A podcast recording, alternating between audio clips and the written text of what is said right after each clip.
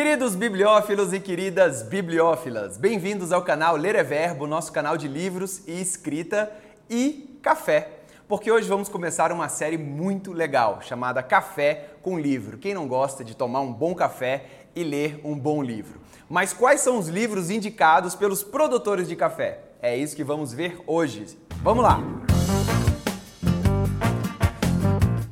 Pessoal, então é o seguinte, é, quem não gosta de tomar um bom café lendo um bom livro, né? E aí veio aqui na minha cabeça a ideia, cara, quais são os livros que os produtores de café leem?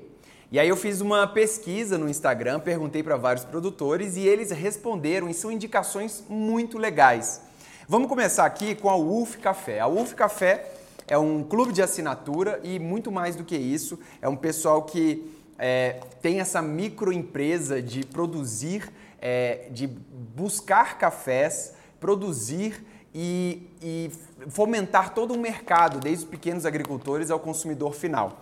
E ela já está bem estabelecida aqui no Brasil.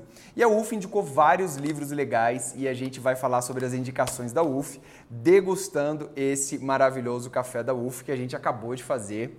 Tá gostoso aí, Serginho? Muito bom. Ele tem gosto de quê para você, cara? Vamos ler aqui. Vamos ver. Um pouco ácido, né? Ácido. Gostei disso legal. Cereja. Cereja. Tem cereja, cara. Tá escrito aqui, ó, frutas sensoriais, notas sensoriais. Cereja e frutas negras. As sensações irão variar de acordo com o paladar de cada um. Nosso café é uma experiência própria e multissensorial, mas cereja realmente é. Esse aqui é um catuai vermelho da região de Jesuânia, Minas Gerais. O produtor é a Wanda Borges e o Maurício Coutinho, do, do lote Sítio Barrocada. Muito bom esse café.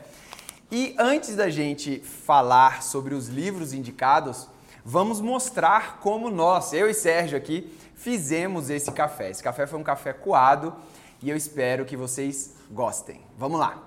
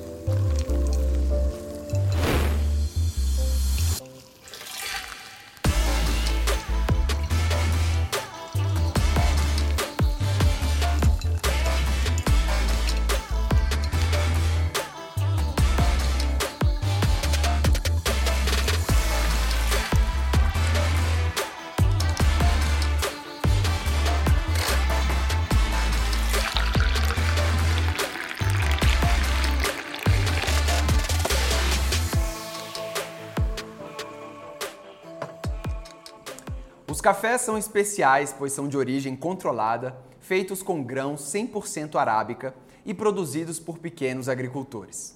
A UF torna cada grão, cada pessoa, cada história em algo especial, assim como o nosso ritual de tomar café. Muito bem, pessoal. Gostaram da propaganda?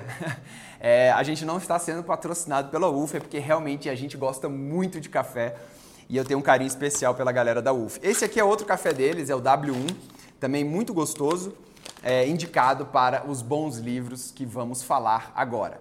Então, na conversa lá com o pessoal da UF, eles indicaram, eles indicaram alguns livros e vou passar para vocês. O primeiro livro que eles indicaram foi Lua Vermelha, por Miranda Gray. Em Lua Vermelha, Miranda Gray resgata a sabedoria do sagrado feminino a fim de mostrar às mulheres modernas como elas podem voltar a aceitar a sua natureza cíclica e se reconciliar com todos os aspectos da feminilidade.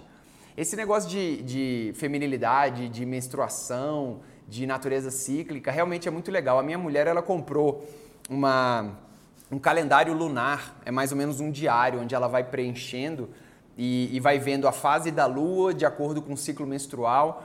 E, cara, mudou a vida dela, é bem, bem bacana mesmo.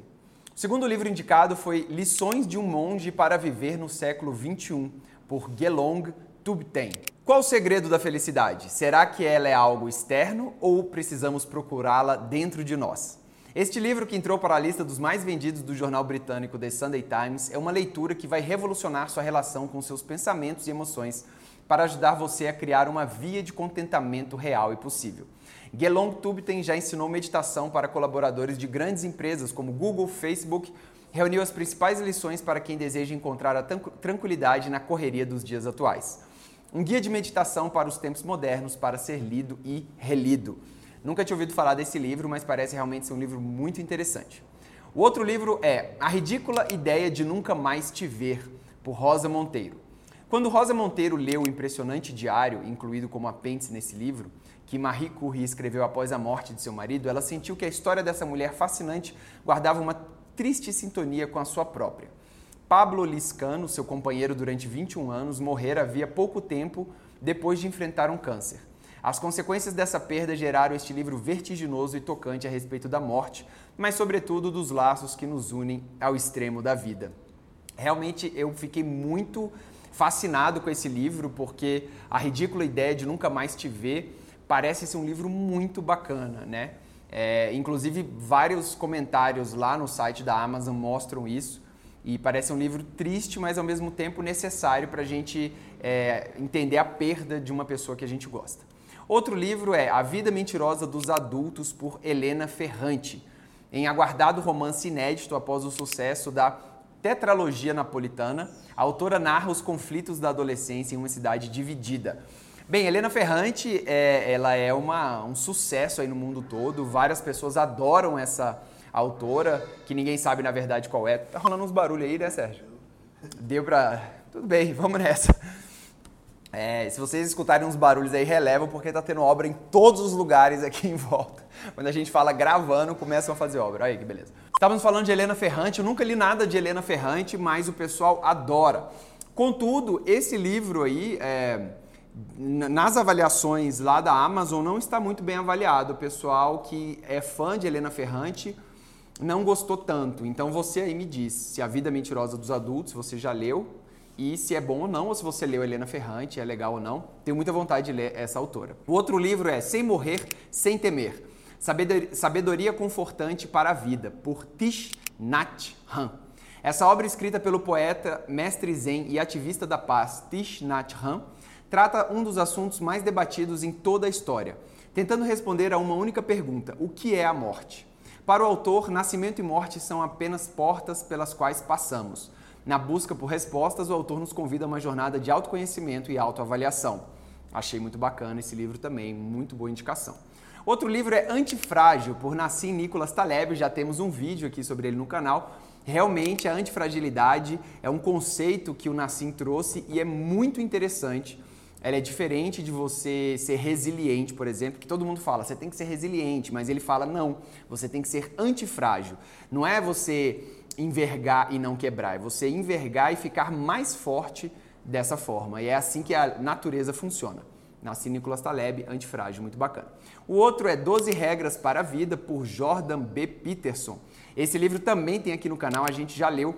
E 12 Regras para a Vida é um livraço. Esse tem que ler e reler várias vezes, porque é um livro que traz muita coisa. Você vai lendo assim e, cara, ele realmente mexe com você.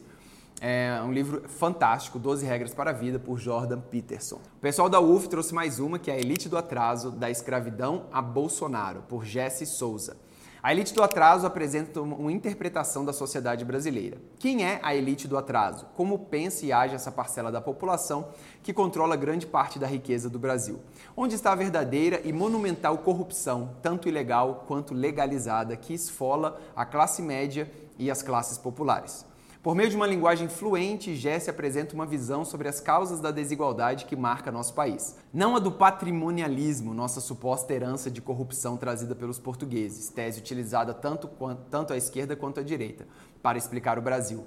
Muito menos a do brasileiro cordial, ambíguo e sentimental. No âmago da interpretação de Jesse não está a corrupção política. Para ele, a questão a partir da qual se deve explicar a história passada e atual do Brasil e de suas classes, portanto, não é outra senão a escravidão. E por fim, a indicação fica com a biografia da televisão brasileira por Flávio Rico e José Armando Vanucci. Está no ar uma das maiores, mais extensas e significativas pesquisas sobre a história da televisão brasileira. Os mais importantes profissionais envolvidos com a TV brasileira foram entrevistados para compor um painel amplo desse veículo. E a capa desse livro é justamente feita pelo Hans Donner. Então eu acho que, na verdade, em vez da história da TV brasileira, é a história da Rede Globo.